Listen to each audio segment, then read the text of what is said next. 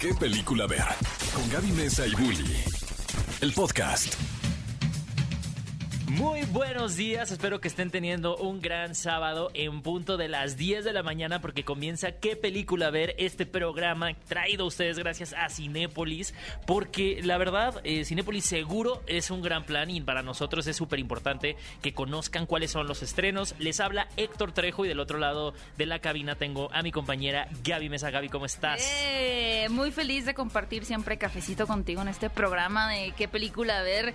Que mira, la verdad, acabamos de pasar por uno de nuestros mejores momentos en el año, que Ay, es ay, ay, ay, la temporada de premios y específicamente los premios Oscar, Pero ¿verdad? no, ¿no te pasa que, que acaba y como que tu cuerpo se relaja? cruda. Es cruda. Es como estuviste preparando este momento meses y qué películas vienen, cuál va a ganar, ¿Y tanta expectativa, no sé qué, qué escándalos va a haber. Y vaya que hubo escándalos en esta ceremonia y vamos a platicar de ellos para la gente que se lo perdió. Bueno, se perdieron de que ya difícilmente alguien se lo perdió, ¿no? Nadie. Todo el Oye, o sea, pero, eh, estuvo en boca de todos. Debo de este confesarte que yo no me siento tan relajada. A mí el cuerpo más bien se me contrajo más. Claro. Porque no, es usual, ¿no? Cuando uno está bajo mucho estrés, de pronto como que los síntomas no los sientes, ¿no? Estás, estás tan apurado, estás tan preocupado pensando en todo lo que tienes que resolver. En nuestro caso, pues, eh, cubrir correctamente esta temporada de premios y los premios Oscar, que ya cuando termina, más bien el cuerpo dice, ahora sí ahí te voy, ahora sí ahí te voy. Más bien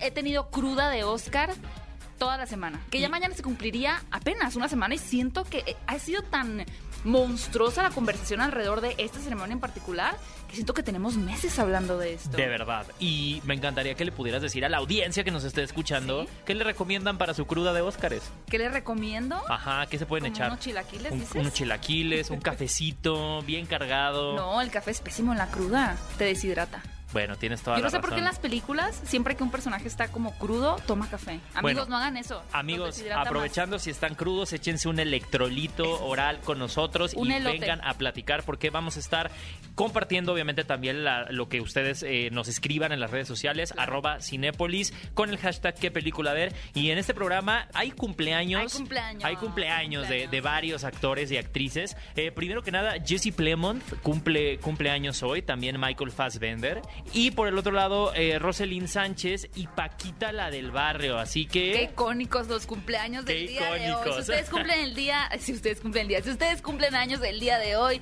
muchas felicidades que compartan también esta fecha de nacimiento con Paquita la del barrio y, que- y también con Jesse Plemons, quien como saben pues no tomó tan a bien supuestamente el chiste que hizo Amy Schumer a su esposa.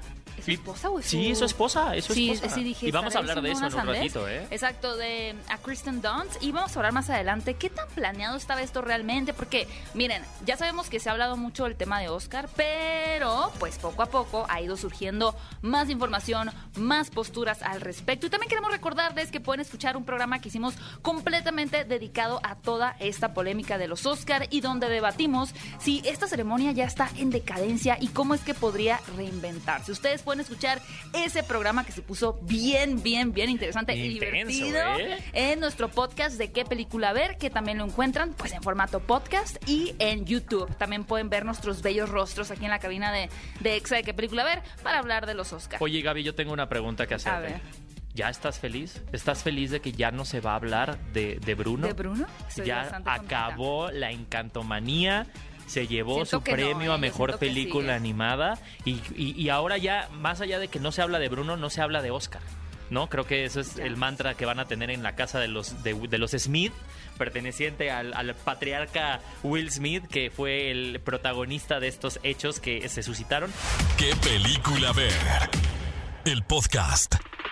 Estamos de regreso en ¿Qué película ver? Un programa de Cinépolis aquí en XFM 104.9 y nos encanta tenerlos aquí participando también ustedes en la cabina que yo sé que todos están muriendo de ganas de decir qué fue lo que más y menos les gustó de esta ceremonia de los premios Oscar, porque pues no nada más Bully y yo tenemos la última palabra, queremos escucharlos a ustedes, así que si ustedes quieren compartir su mejor y peor momento de esta ceremonia, no olviden escribirnos en nuestras redes sociales en Twitter. Pónganos, quiero participar. Hashtag, ¿qué película ver? Arroben a Cinépolis o arroben a Exa, arroba ExaFM y arroba Cinépolis para que podamos tenerlos aquí en llamada en la cabina. Yeah, oigan, y hablando de, de participación de, de nuestro público, tuvimos una encuesta la semana pasada, tuvimos Doble. dos encuestas y pues vamos a ver si le atinaron.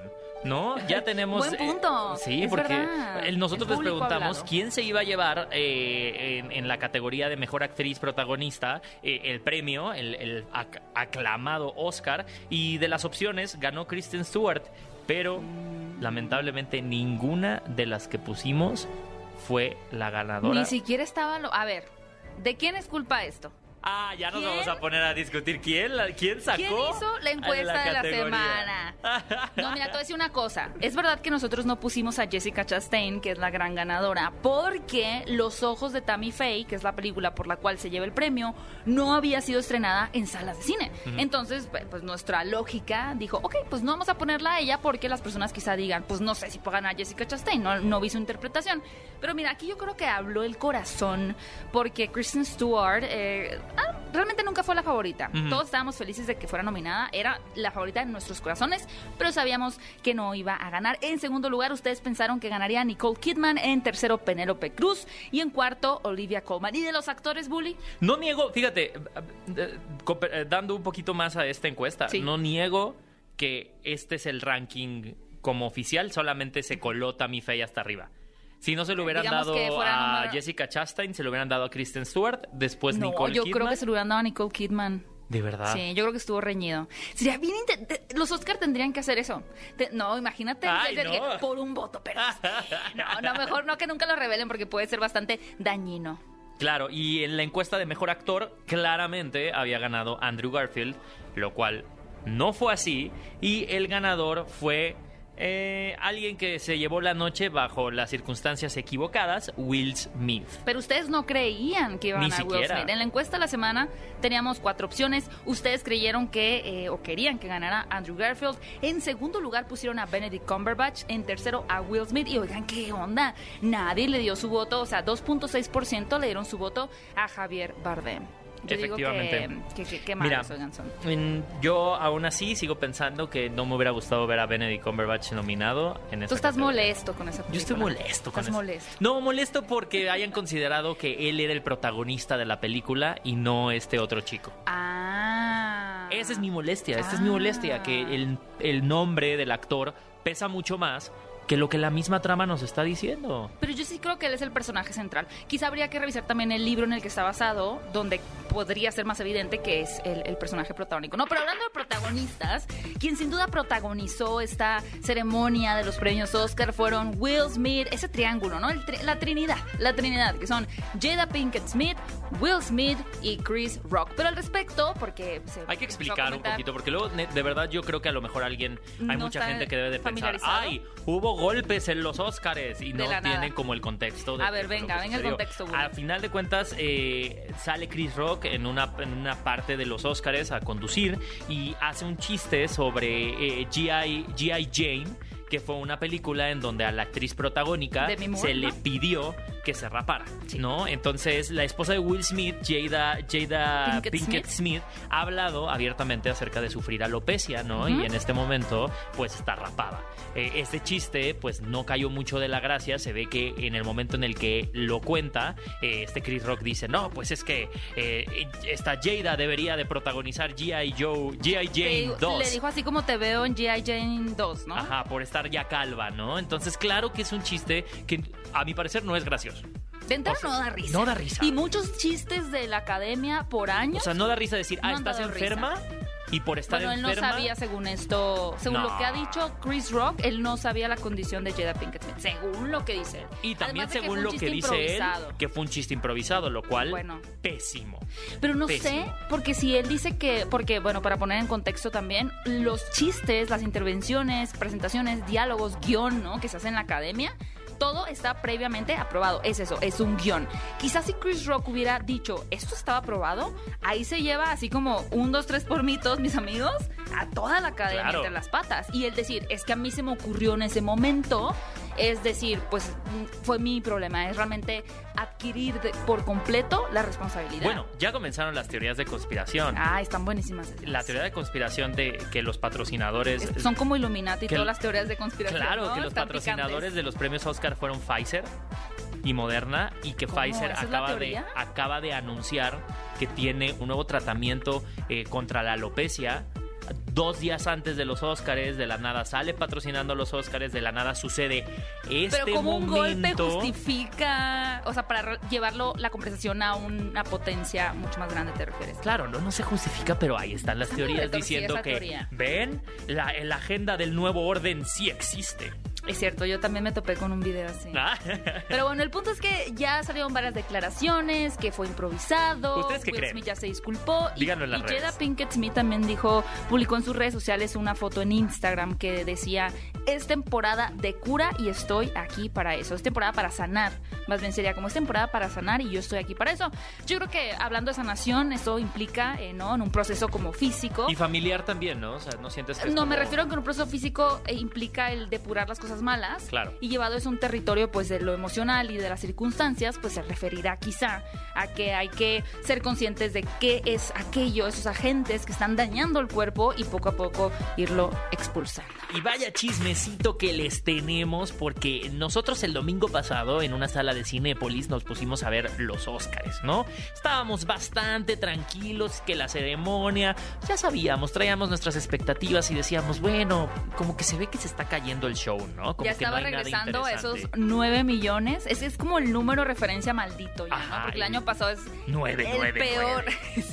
el peor rating en la historia de los Oscar ha sido 9 millones de espectadores, que fue en 2021. Y ya estábamos ahí, ya estábamos, estábamos. navegando las aguas de los 9. Ya ni, ni BTS ni las ARMY estaban salvando el show. Ni y en ese momento sucede lo que les contamos en el bloque anterior. Will Smith se para, abofetea a Chris Rock, hay un chiste indebido y vaya momento de tensión que todos vivimos y ya no sabíamos en dónde meternos. Estábamos en la sala todos callados diciendo fue real, no fue real.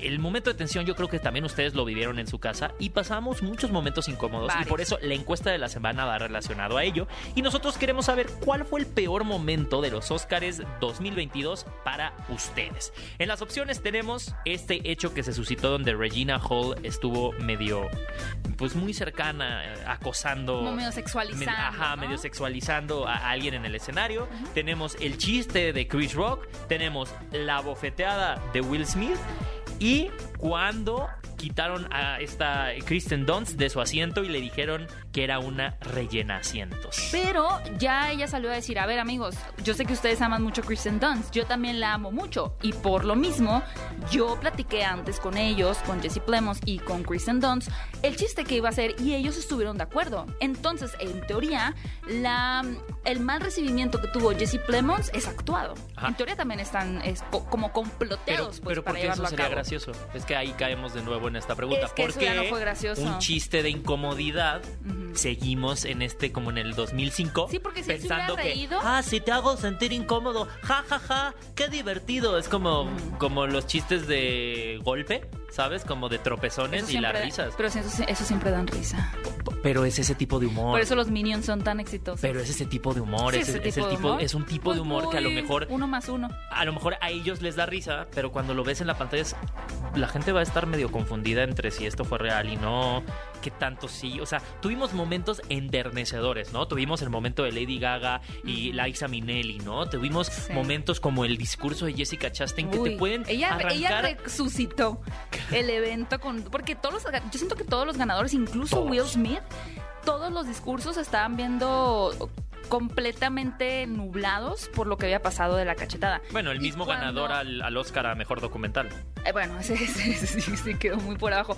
Pero creo que quien llegó a decirnos, ah, a ver, a ver, sí es cierto, está pasando esa ceremonia, están entregando premios, fue Jessica Chastain. Sí. Porque fue tan noble, fue tan empática, habló tan desde el corazón. Y te sacó risas, también era como, Sí, ay, que qué regresa, lindo". regresamos.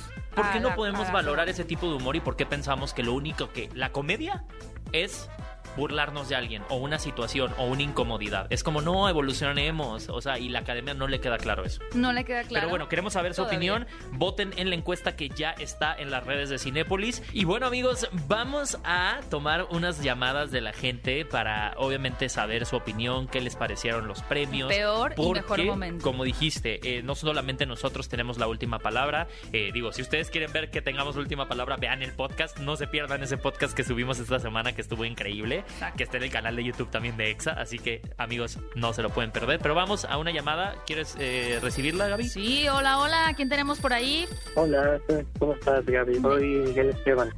Miguel Esteban. ¿Cómo estás, Miguel? ¿Desde dónde nos estás llamando?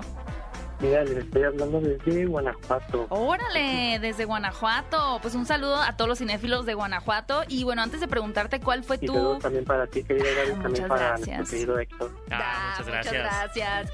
Antes de preguntarte cuál fue tu momento favorito y menos favorito, quisiera preguntar, ¿viste la ceremonia completa en vivo? ¿Dónde la viste? ¿O cómo te enteraste como de estos acontecimientos protagonistas? Yo lo, los vi eh, en mi casa, los pude ver a través de televisión. También yo me enteré desde principio a fin que es lo que estuvo pasando, también eh, revisando en las redes sociales. Ok. Y mira, el momento que más me gustó fueron, fueron dos. El primero fue precisamente cuando pudimos ver a nuestra querida Lady Gaga con esta actriz, por supuesto, las dos veían impecables, pero fue este momento de sororidad, donde ambas, entre dos mujeres, pudieron apoyar. Y el momento pues que tal vez no me agradó mucho fue precisamente eh, que también ya habían ya mencionado ustedes, que fue esta pues este acto pues un poco violento contra el, el comediante creo que no fue un momento adecuado, no, no fue la mejor respuesta tanto de, de un actor hacia otro y más tanto en este contexto que se están entregando unos premios tan importantes como son para el séptimo arte. Yo creo que más allá, lo que pasó en este evento fueron dos cosas. La primera, vimos que estos eventos, eh, principalmente la entrega del Oscar, es una vez se cree que son tan acartonados se cree Sí. que son tan simples, sea, es uno, dos y tres y se acabó el evento. Pero esto lo que hizo ver fue que él, precisamente son a veces tan acartonados, son tan a veces tan tan sencillos que esto fue lo que él impulsó, pero lamentablemente impulsó de manera negativa esta entrega de premios. Qué pues fuerte, fue, pues fue negativo realmente para ambas partes porque se vio entonces que Pero negativo No. para todos, ¿no, Miguel? O sea, al final creo que eh, en el momento en el que uno lo estaba viendo ya hasta no se sentía incómodo y fue como de, no, es que ya me dan ganas como de... Ya no quiero, ya no ya quiero no nada. quiero, ya no, Ya no muchas ganas, nada. no, ya, por favor. Oye, Miguel. ¿sí te gustó que ganara Coda, mejor película o no? ¿O cuál te hubiera gustado? Ya, por último. Mira, sí me agradó Coda por lo siguiente, porque fue una fue eh, la inclusión de las plataformas. Creo que fue buena idea que por fin, antes tal vez solo se creía que únicamente las cintas que salían de los estudios de dirección pues eran las que tenían derecho a ganar. Yo creo que esta fue una manera muy eh, increíble y muy triunfal de poder darle entrada a las plataformas de streaming digital. Pues eh, tienes, tienes toda la razón, Miguel. Aquí estamos para debatir, para escuchar todas las voces. Muchísimas gracias, Miguel, por estar por acá. Miguel. Te mandamos un abrazote y esperamos poder pronto tenerte por acá para seguir debatiendo sobre el para mundo ti, del Héctor, y cine. para Gaby también. Un saludo, un fuerte abrazo hasta allá a la capital. Abrazote, Miguel. Gracias, Miguel. Y amigos, tenemos otra llamada, así que ¿quién está por ahí? Bueno, Hola, ¿qué tal? Buenos días. hola, buenos días, ¿con quién hablo? Alejandra Mendoza. Hola Alejandra. Hola. Oye, cuéntanos, ¿cómo viste los eh, premios? ¿Dónde los viste? Pues yo creo que fue una ceremonia muy muy emotiva, yo creo que hubo muchos momentos muy muy emotivos. Obviamente yo creo que todo pacado por por ese golpe, este por el golpe de, de Will Smith, pero este yo creo que fueron unos Oscars muy muy este con otra temática, yo creo que fue con otro con otro sabor porque bueno, pues ya habíamos visto los premios anteriores eh, con todo lo que tenía que ver con lo de con lo que era COVID Sí, y todo. Eso, sí, Cruz Cruz, ¿no? Cruz ¿eh? Cruz, Cruz Cruz los premios anteriores, más que estos. Exactamente. O sea- Y ahorita, ahorita ya más reunidos, ahorita ya más gente, ya con todos estos quisieron hacer algo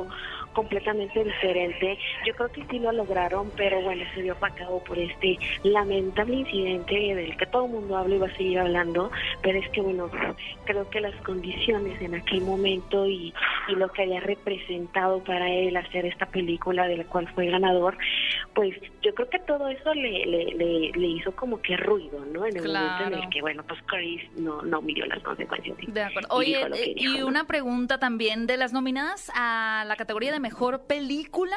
¿Cuál era tu favorita? No tanto cuál pensás, eh, Coda era tu favorita, ¿ok? Entonces estás muy contenta. Sí, no, sin duda, Coda es mi, mejor, mi, mi película favorita, sobre todo porque habla de un tema de inclusión. Estamos hablando de un tema de inclusión, estamos hablando de un tema de cómo, cómo se sale adelante, cómo, cómo esta persona le ayuda a la otra a salir adelante. Entonces yo creo que sí, digo, todas tenían su sazón, todas tenían su buxón, este, pero sí, sin duda Coda era, era la indicada para ¿Qué onda con que yo, ahora sí nos encontramos con, con las opiniones fanáticos de Coda? Por eso decía yo que no nada más nosotros podemos estar hablando, hay que escuchar también lo que opinan los demás y muchas gracias por habernos acompañado y también traernos tu punto de vista por acá, qué película ver. Muchas gracias, Ale. No, de que gracias a ustedes. Te un mando abrazo, un abrazote. Abrazo, chicos, abrazo. ¿Qué película ver? El podcast. Cinefilos, estamos de regreso en ¿Qué película ver? Un programa de Cinépolis aquí en ExaFM 104.9 y no queremos amargarles este sábado que seguramente le están pasando muy bien y si no le están pasando bien ahora la van a pasar peor porque les vamos a dar una mala noticia que realmente nos llegó el pasado miércoles eh, que tiene que ver con el actor Bruce Willis, uno de los actores más queridos, más respetados, más admirados por varias generaciones, ¿no? Yo creo que somos, por ejemplo, yo puedo decir que mi mamá es fanática de Bruce Willis y que yo fui fanática de Bruce Willis, ha impactado a muchas personas con diferentes películas y lamentablemente su familia hizo un comunicado donde nos avisan que el actor tendrá que retirarse de la actuación debido a que recientemente fue diagnosticado con afasia. Ahora, ¿qué es esto de la afasia? Bueno, es un trastorno del lenguaje que afecta la capacidad de comunicación, es decir, el actor ya estaría batallando, ¿no? Tendría que hacer un esfuerzo para poder comunicarse y evidentemente pues eso afecta su salud por completo, eh, su entorno social, su manera también de poder eh, tal cual comunicarse con los demás y tiene como efecto, pues que claro, no pueda seguir actuando y participando en películas, lo cual es súper triste porque todos queremos a Bruce Willis. ¿Qué otro actor? Eh, creo que era Anthony Hopkins, ¿no? Que estaba teniendo principios oh. como de Alzheimer. Sí, Sí, sí, sí, sí. De hecho, en la película de por la que ganó el Oscar el año pasado del padre, pues también era como muy importante para él porque se sentía un poco identificado con el personaje, ¿no? Ahora la diferencia es que Bruce Willis es súper joven, tiene 67 años. Anthony Hopkins que ya tiene, creo, creo que tiene como 80.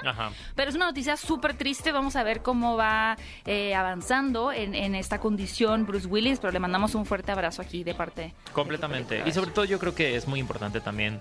A veces pensamos que las personas que se dedican al entretenimiento tienen que estar al servicio de la audiencia. Y no, claro. definitivamente no. Estoy de acuerdo. Eh, lo, he visto muchas veces eh, en pláticas que, he visto en YouTube de mesas redondas de actores que dicen como amamos actuar, somos actores, pero en realidad el tiempo que pasamos en un set es mínimo. O sea, vamos a pasar a lo mejor tres años de nuestra vida, cuatro años grabando películas. Bueno, tal vez más. Tal vez más. Pero, tal vez 15. Todo, ajá. No, o sea, pero, pero en tiempo real. O sea, en tiempo real vamos a pasar ocho años de tiempo real grabando películas y todo lo demás no vamos a estar en set, no vamos a estar haciendo esto esto que amamos, ¿no? Entonces hay que entender que, pues, sí, que tienen una, vida, aparte. Definitivamente. Sí. Y hablando de otros actores, como saben, hace muy poco, Jared Leto visitó la Ciudad de México para promocionar esta película que finalmente, finalmente, después de como cinco atrasos o más, llegó a la cartelera Morbius, una película producida por Sony en conjunto con Marvel, que nos va a traer a este villano diagonal antihéroe que se dio a conocer en los cómics por allá de 1971 más o menos en un cómic de The Amazing Spider-Man en donde aparecía por primera vez esta criatura vampiresca, podemos decir, aunque no es asumido como un vampiro como tal, es una criatura chupa sangre. Es un monstruo. Es un monstruo que necesita sangre para sobrevivir y en esta ocasión pues eh, tenemos al personaje que en búsqueda de una cura para una extraña enfermedad que tiene de la sangre, pues encuentra con, según él, un antídoto que resulta claramente contraproducente.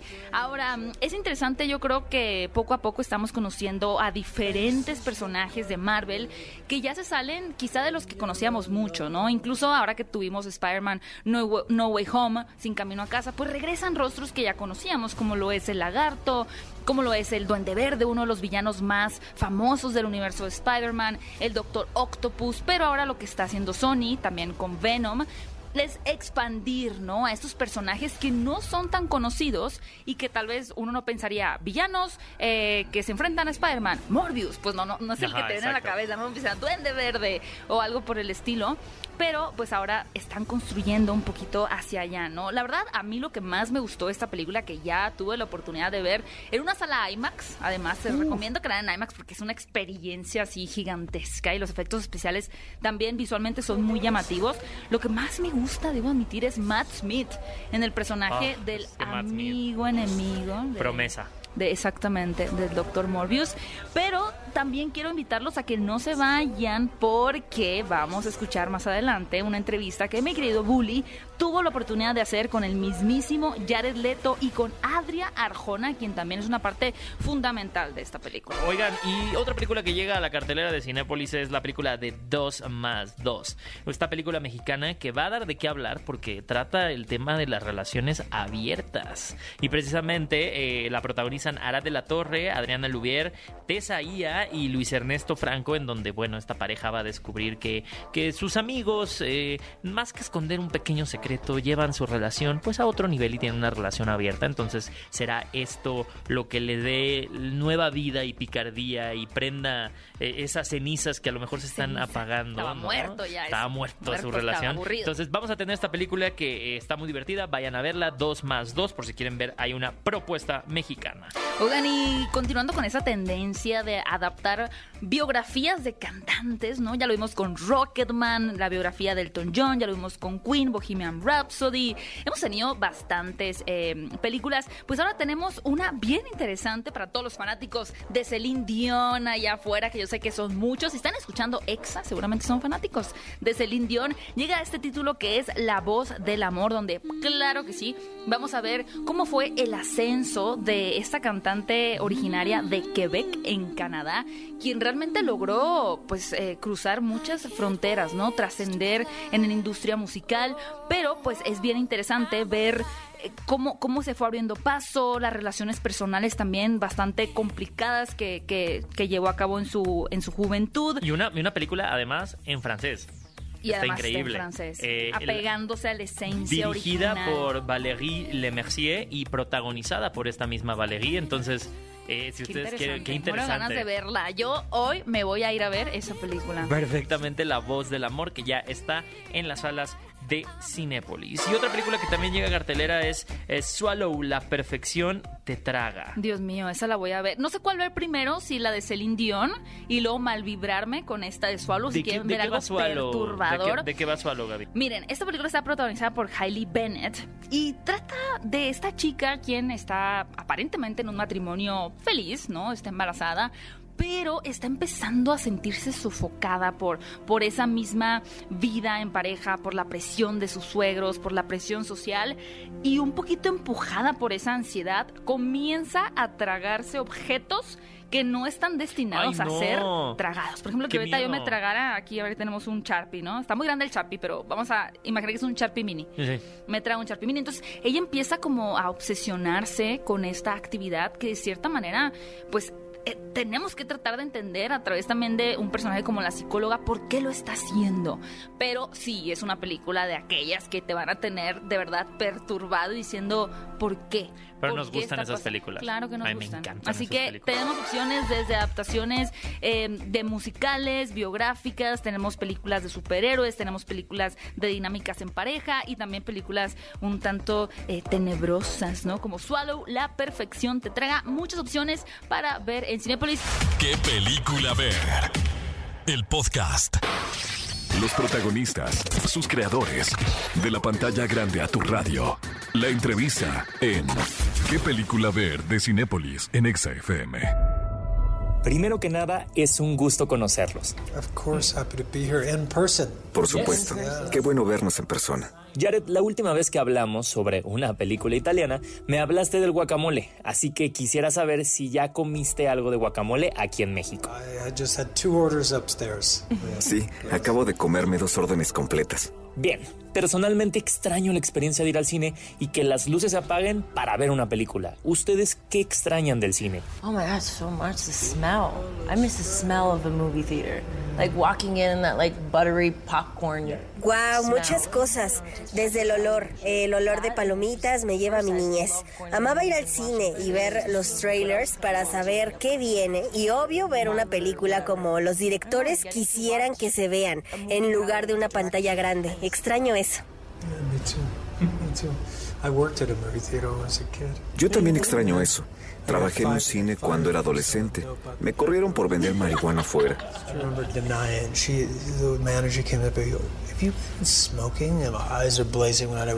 El manager me preguntaba si había fumado y yo le decía, no, claro que no. Pero amo el cine, es un privilegio. Fui parte de la casa Gucci, que fue exclusiva en cines y también Morbius. Toca darle crédito a los productores, porque es muy valiente hacer esto en esta época. Pudieron haber mandado a Stream Morbius, donde claro que hay valor en las propuestas en Internet, pero la experiencia comunal de sentarse en un cine, experimentar y vivirlo juntos, en el fin de semana de apertura e irse en ese viaje con la audiencia, especialmente en esta película que va hacia lo oscuro. De hecho, en una entrevista mencionaste sobre interpretar a tres diferentes personajes, el genio, el renacido y luego el monstruo. ¿Tenías claro esto desde el principio o fue algo que descubriste durante el rodaje?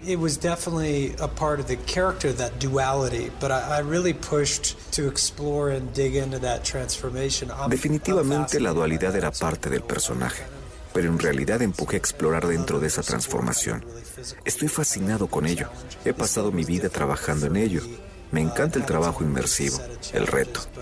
Esta película tenía sus propios retos, pero definitivamente me encantó el trabajo físico de ello. Adria, tú también pudiste añadirle cosas nuevas a tu personaje, ¿no? Yeah, I think visually I, I had a big Definitivamente no quería que mi personaje fuera un personaje de Marvel más o que estuviera hipersexualizado. Así que comencé a usar ropa más suelta y a jugar con el personaje. Algo que me permitieron para en verdad resaltar su personalidad y que ella es una científica, no sé. Lo que le añadimos después fue su esperanza y cómo ve dentro de la mente de Morbius para encontrar al humano. Para encontrarlo o ella misma creyendo que puede encontrarlo dentro. Muchísimas gracias, Adria y Jared. Estamos muy emocionados por ver esta película que ya está en las salas de Cinépolis. ¿Qué película ver? El podcast. Y amigos, estamos de vuelta en ¿Qué película ver? Un programa de Cinépolis aquí en Exa FM 104.9 y está en preventa, la preventa para Animales Fantásticos, Los Secretos de Dumbledore.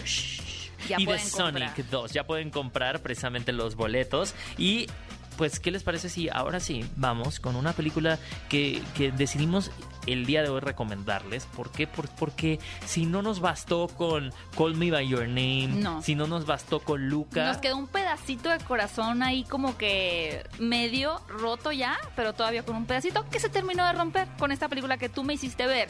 Bully, tú me la recomendaste de Cinepolis Click. Nada más me llegaban los mensajes de Gaby de estoy sufriendo mucho. Estoy sufriendo. La película se llama Verano del 85. Es un drama eh, francés dirigido por François Ozon que trata em, sobre estos primeros amores, por así decirlo, ¿no? Es una relación entre dos chicos que rápidamente van a plasmar muy bien la sensación de estar enamorado por primera vez. De tener un crush, de experimentar al 100% cómo el tiempo se detiene cuando estás con esa persona que realmente te gusta, que realmente sientes una conexión. Y al ser una película que también trata una temática LGBT, eh, en, este caso el personaje principal, que es Alexis, eh, prácticamente descubre a su mejor amigo. Te das de cuenta que tiene un nuevo mejor amigo que casualmente también se vuelve su interés amoroso. Y me gusta mucho la naturalidad con la que también se da este mm, acercamiento como más romántico, donde no, porque son franceses, sí, claro.